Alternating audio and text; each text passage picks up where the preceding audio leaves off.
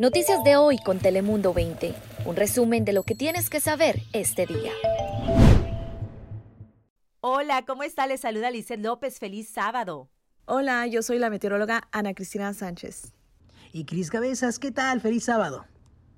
Vámonos directo a la información y esperemos que hoy tengas un día muy productivo, pero también, como decimos en el norte de México, que estés listo para recogerte temprano, porque esta noche a partir de las 10 empieza el toque de queda que ordenó el gobernador de California, Gavin Newsom, a los condados que están en el nivel púrpura debido a la pandemia. Eso quiere decir que de las 10 de la noche hasta las 5 de la mañana el siguiente día, las personas deben de quedarse en casa, no deben de reunirse con otras personas que no vivan bajo el mismo hogar. Pero hablemos de otras restricciones también, porque por ejemplo, los establecimientos como restaurantes, bares y cervecerías deben de dejar de servirle a sus clientes para sentarse a comer ahí dentro de estas horas. Deben de parar, deben dejar de servirles desde las 10 de la noche hasta las 5 de la mañana. Sí podrán servir alimentos para llevar estos establecimientos en cualquier otra hora, pero deben de respetar este toque de queda.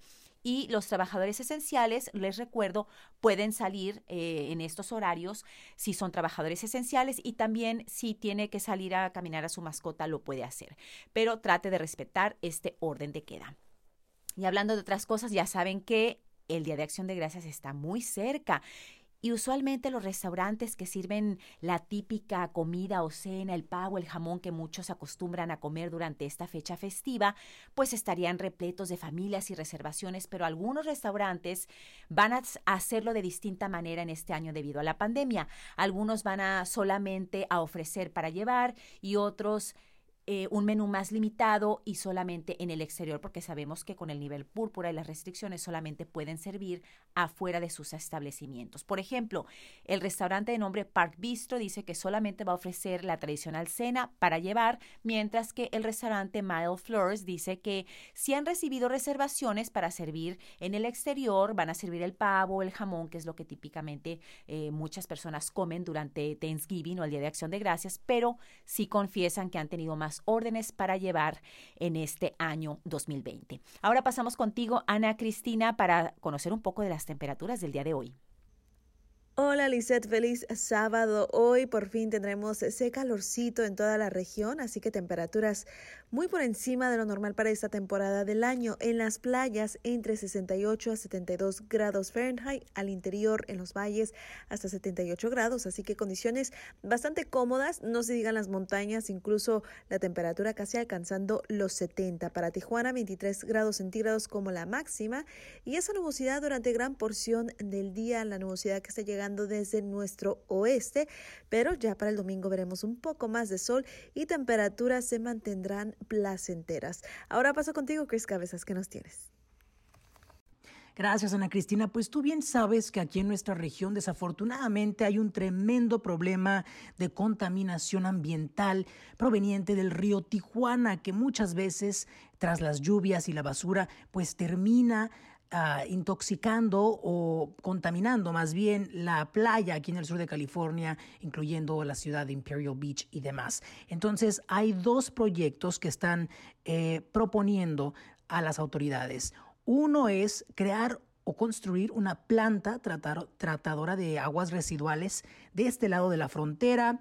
Eh, sería limpiar esta agua y distribuirla, usarla, reciclarla, vaya, ya que eh, San Diego depende mucho del río Colorado y además transportar ese líquido vital a nuestra región eh, cuesta mucho dinero. Así que esta es una propuesta que ofrece la compañía Winworks. Mientras tanto, hay un grupo de ingenieros en Tijuana que está proponiendo crear una planta tratadora de aquel lado de la frontera que sería menos costoso realizar y además pues es atractiva la idea de que va a llegar el agua a suelo estadounidense ya limpia.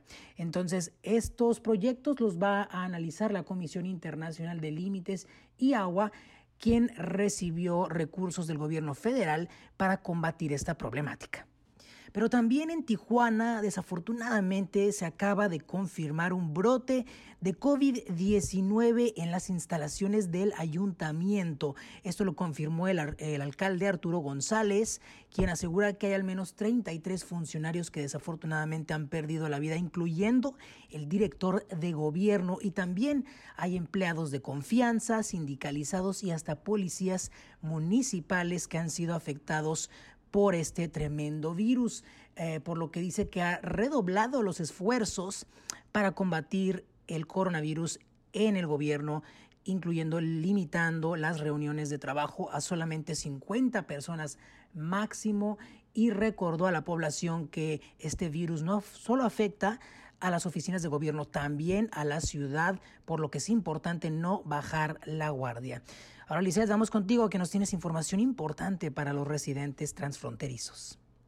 Gracias, Cris. Sí, precisamente para las personas que vayan a cruzar la frontera a México, bueno, les comento que es probable que no solamente vayan a pasar por aduana, sino también un filtro sanitario, precisamente si van a cruzar de Caléxico a Mexicali, pues el gobierno mexicano informó que van a instalar un filtro, o más bien ya lo instalaron en la garita oeste entre Caléxico y Mexicali. Ya está desde el viernes, pero va a, va a permanecer hasta hoy sábado 21 de noviembre hasta la medianoche. Así que tenga mucha precaución, esté listo para parar por este filtro y el objetivo de este filtro sanitario pues es evitar la propagación del coronavirus.